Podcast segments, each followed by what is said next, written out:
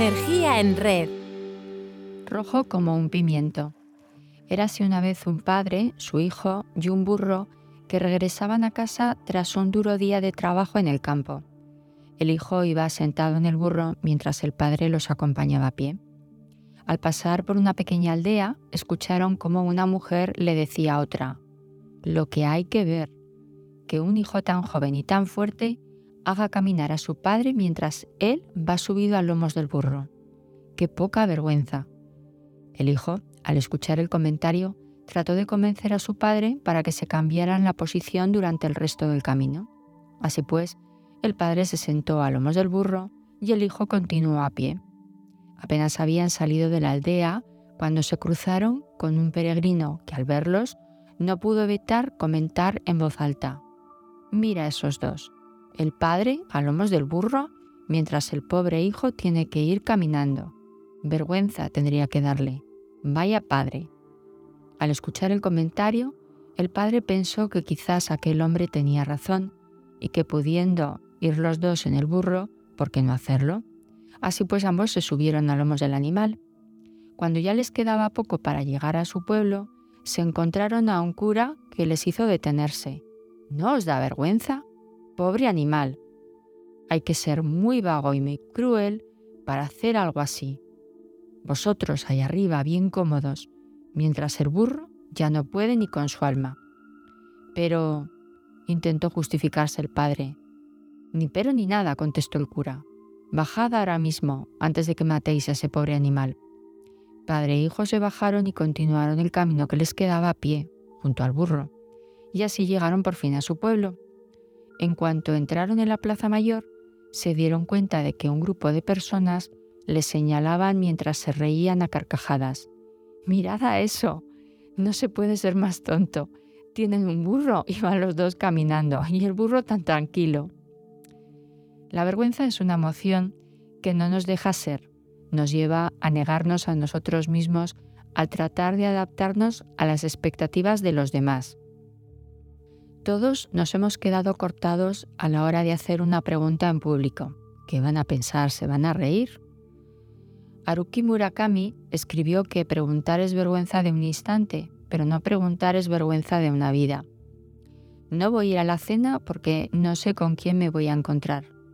No voy a saber qué decir y seguro que hago el ridículo. No voy a presentar ese trabajo porque me muero solo de pensar en hablar en público. ¿Bailar? Yo no bailo comida de exalumnos, seguro que piensan que soy un fracasado, la más gorda o el más calvo. Pensamos tantas y tantas cosas que nos paralizan que hay que plantearse si realmente la vergüenza sirve para algo. La vergüenza hace que nos volvamos invisibles y en el fondo lo que hay es miedo a ser reprobados por los demás. Sentimos miedo a que descubran que no somos perfectos, pero ¿es que alguien lo es? Mario Alonso Puig llega a decir que hemos sido condicionados culturalmente para sentir vergüenza si pedimos ayuda, lo cual es incluso más acusado en los hombres que en las mujeres. De alguna manera, confundimos las cosas y creemos que pedir ayuda es un signo de debilidad, en lugar de una muestra clara de humildad, claridad, compromiso y fortaleza. De pequeños se sembró la semilla de esta inseguridad. En algún momento hicimos o dijimos algo que no estuvo bien y nos sacaron los colores. Aquello nos marcó haciéndonos sentir inferiores y avergonzados. Esa experiencia emocional quedó grabada en nuestro corazón como una marca de fuego en la piel y nos hace sentir humillados o estigmatizados. Brené Brown opinaba que la vergüenza es una de las emociones más poderosas en el mundo y representa el miedo a no ser lo suficientemente buenos. Hay vergüenzas que son extremas. Entre ellas estarían las que sienten las víctimas de abusos sexuales en su infancia, las de mujeres maltratadas o violadas que callan por miedo al que pensarán o incluso por sentirse culpables. La vergüenza hace que perdamos la confianza en nosotros. Nuestros pensamientos y reacciones tienen un componente negativo. Nuestra autoestima se hunde, sentimos inutilidad, impotencia y falta de confianza. Todos cometemos errores y hubiéramos querido desaparecer en aquel instante en que metimos la pata, pero no podemos sentir vergüenza por sentir vergüenza. También me parece terrible sentir vergüenza por algo que nos atribuyen injustamente. No me resisto a hablarte de un viejo rey al que le encantaba dejar en ridículo a la gente para poder reírse. Un día, aprovechando que un conocido sabio había llegado a la ciudad, mandó a unos mensajeros para que le entregasen una invitación a cenar en palacio. El sabio se sintió halagado y aceptó, pero en cuanto llegó descubrió que no iba a cenar solo con el rey, sino con todos los cortesanos. El monarca le cedió un lugar a su lado y dio orden para que comenzara la cena. Tras los primeros entrantes llegó el plato principal de la noche, un suculento cordero. Comenzaron a comer, y el sabio se dio cuenta de que cada vez que el rey cogía un trozo de cordero de la fuente y se lo comía, en lugar de dejar los huesos en su propio plato, se los ponía a él. Tras un buen rato, justo cuando los sirvientes iban a retirar los platos del sabio y del rey, este último se levantó y dijo en voz alta, Vaya un desagradecido. Mirad, mirad, si es glotón. Este hombre, con lo respetado que dice ser, apenas tiene modales. Solo tenéis que ver su plato lleno de huesos. Ha comido el doble que todos nosotros. ¿No te da vergüenza? Todos los allí presentes comenzaron a reír a carcajadas, intentando dejar en ridículo al sabio, pero éste no se inmutó. Dejó que acabaran las risas y con un tono tranquilo dijo, bueno, lo que dijo te lo cuento más adelante, cuando abordemos las formas de gestionar nuestras vergüenzas. Primero pensemos en cómo nos hubiéramos sentido nosotros si nos dicen algo así. Si hubieras sido uno de los cortesanos invitados, ¿te hubieras reído? ¿Hubieras sentido vergüenza ajena? Ya ves, esta emoción tiene casi tantas caras como un caleidoscopio. En esos momentos en los que nos gustaría morirnos, no es raro que nuestra cara se ruborice más que un pimiento. No sabemos dónde mirar, volvemos la cabeza hacia abajo y la turbación es tal que hasta las piernas nos tiemblan.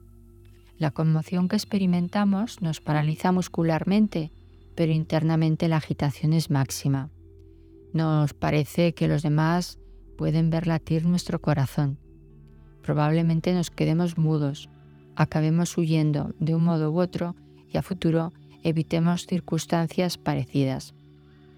Esto no le pasó al sabio, que estuvo de lo más oportuno cuando le respondió al rey. Majestad, si yo soy un glotón, me pregunto qué palabra habrá que utilizar para el hombre que, como usted, se come la carne con huesos y todo. Seguro que estás pensando, toma ya, ¿qué valor tuvo? Y ya no me hubiera atrevido, o ni se me ocurre ser tan osado. Pero no creas, no te avergüences de ninguna pregunta si es sincera. Generalmente son las respuestas las más acreedoras de vergüenza, como nos recordaría Mario Benedetti. Superar los sentimientos de culpa o miedo que están asociados a la vergüenza hacen necesario que profundicemos en nuestras heridas y creencias de haber fallado a los demás. La aspiración a la perfección y al deseo de control que ésta encierra hace necesario liberarnos de buscar agradarles, conformarnos a sus normas o convencionalismos sociales.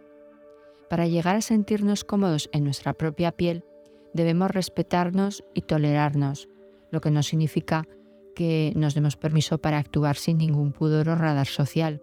Todo lo contrario, debemos hacerlo con responsabilidad y aceptando que el error es la clave del aprendizaje y este de madurar y crecer. Llegar a reírnos de nosotros mismos no es dejar de tener sentido del ridículo, es reconocer que las cosas ridículas dan risa y las nuestras también. ¿Cómo podemos derrotar a la vergüenza? Se puede, pero es necesario ponernos en acción. Primero, habla abiertamente de tus imperfecciones, mostrándolas a los demás sin miedo. Paradójicamente se les resta importancia y, bueno, también hay que hacerlo con un poco de radar. No es cuestión de que te abras en canal y cuentes lo que forma parte de tu esfera más íntima, que nadie tiene por qué conocer. Segundo, pensemos en objetivos y pongámonos plazos. Si nos detenemos mucho pensando en si hacemos o no algo, generaremos tantos nervios que acabaremos encontrando mil excusas para tirar la toalla. Es como lo de saltar en paracaídas.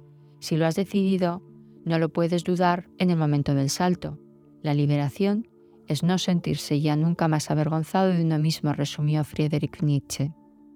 Tercero, mira alrededor y acércate a personas que son ellas mismas. Se expresan de forma espontánea. Verás que solo por imitación tus patrones de pensamiento y comportamiento se relativizan y ampliarán. Te sugiero que veas en YouTube la breve charla en TED titulada El primer seguidor. Tu vergüenza tendrá un antes y un después. Cuarto, trabaja tu autoestima, forjando una imagen personal más justa y realista.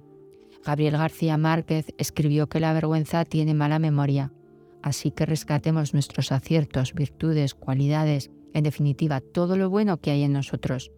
No seamos justicieros ni latigueros con nosotros mismos. Y por último, toma distancia. Mírate desde un dron y observa la situación supuestamente vergonzosa objetivamente. La carga emocional se reducirá y verás que no es tan terrible. Recordemos, como dijo Confucio, que solo debemos avergonzarnos de que nuestras palabras sean mejores que nuestros actos. Gracias por estar ahí y poner tu energía en red.